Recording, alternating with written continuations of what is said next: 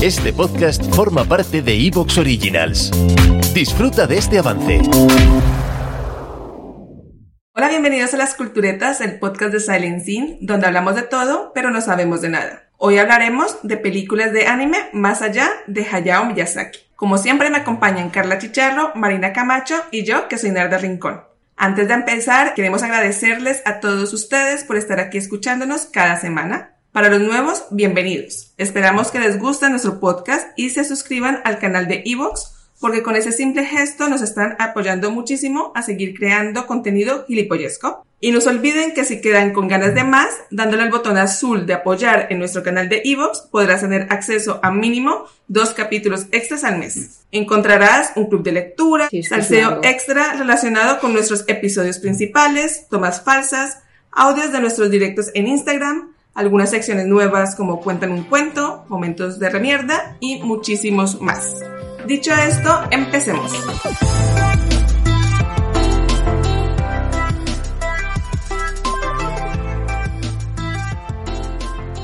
Bueno, pues hemos querido hacer este capítulo porque mucha gente cuando piensa en películas de anime, lo primero que piensa es en las pelis de Studio Ghibli o de Hayao Miyazaki. Entonces, ¿quién es este señor? Pues es un director, productor y guionista japonés, cofundador del Studio Ghibli, que es una empresa dedicada a la animación. Ha sido galardonado con muchos premios de la crítica y audiencia por sus películas, entre ellos un premio Oscar.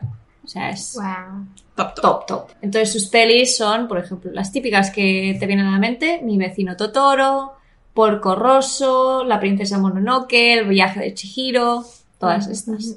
Entonces, estas pelis están muy bien y nos, nos gustan a todas, pero queríamos hacer algo diferente y hablar de pelis que no solo sean las de Miyazaki ni del Ghibli. Pero también os decimos que si os gustaría que hiciéramos un capítulo sobre, yo qué sé, el ranking de las mejores películas de Miyazaki, pues dínoslo en, el- en los comentarios Sí. y lo haremos también. Sí, nos gusta Miyazaki, no es nada Ya. contra de él. No, no, que va, a mí me encanta. Pues bueno, el primer, ahora me- nos vamos a reír, la peli que yo voy a recomendar no es de Miyazaki, pero sí que es de estudio Gilby. Ah, muy bien. Ghibli. Guy Ghibli. Gilby. bueno, es El cuento de la princesa Kaguya y es, se estrenó en Japón a finales del 2013. Es una peli de Isao Takahata que ha hecho otras como La tumba de las luciérnagas. Esta es bastante famosa. Mm. Sí.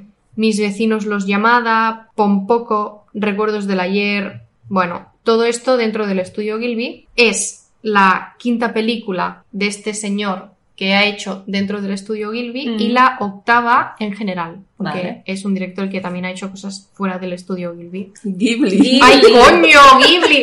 Es que, mira, toda la vida le he dicho Ghibli, entonces lo siento. Es que es Ghibli. Ghibli. ¡Ay, Gilby! ¿Y qué estoy diciendo ahora? Ver, Es, es Ghibli y tú llevas diciendo un buen rato Gilby. Es que aparte fue la primera, bueno, se la pasamos. Creo que estábamos igual tú y yo. La segunda. Sí, sí, al final. No más. Gilby, Gilby. Ghibli. ¡Ah, Ghibli! Otra vez. Es que aparte es más difícil decir lo que dices. Sí, sí. Ghibli. Ghibli, vale. No lo voy a decir más. No, no de digas esta, más, este, de esta cosa. ¿De qué va la peli? Vale, la peli.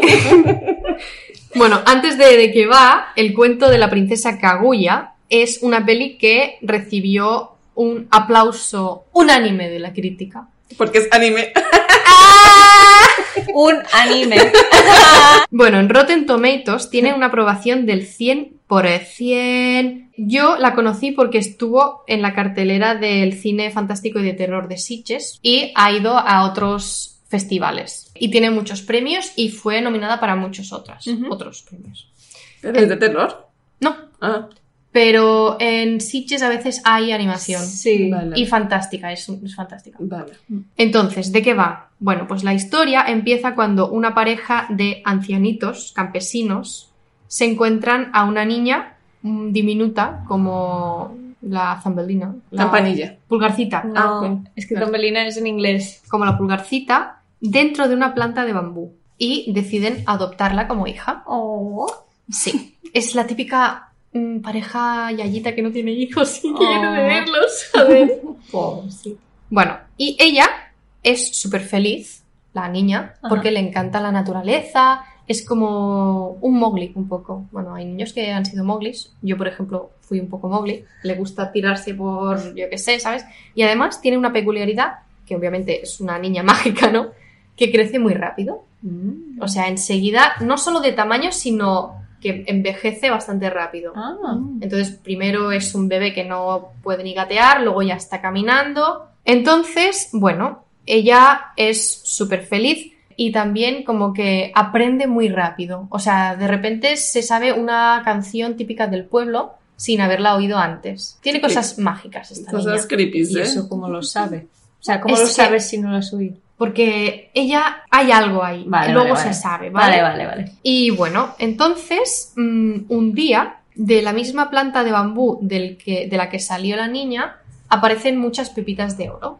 ¿Vale? O sea, en plan, empiezan a rebosar. Entonces el padre de, de la niña las coge y se lo toma como una ofrenda de los dioses que hayan enviado a esta niña Claro. o lo que sea para que sea una princesa como Dios manda. Vale. El abuelo se El inventó abuelo la- obvio o algo, no sé. Y bueno, entonces se pasa bastantes años, bueno, mm, digamos años, claro, como crece tan rápido, no sé cuántos, pero bueno, estuvo... ¿Cuántos específicamente?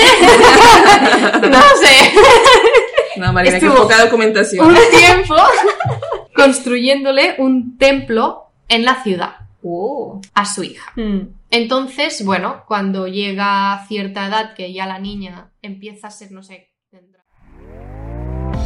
¿Te está gustando lo que escuchas? Este podcast forma parte de Evox Originals y puedes escucharlo completo y gratis desde la aplicación de Evox. Instálala desde tu store y suscríbete a él para no perderte ningún episodio.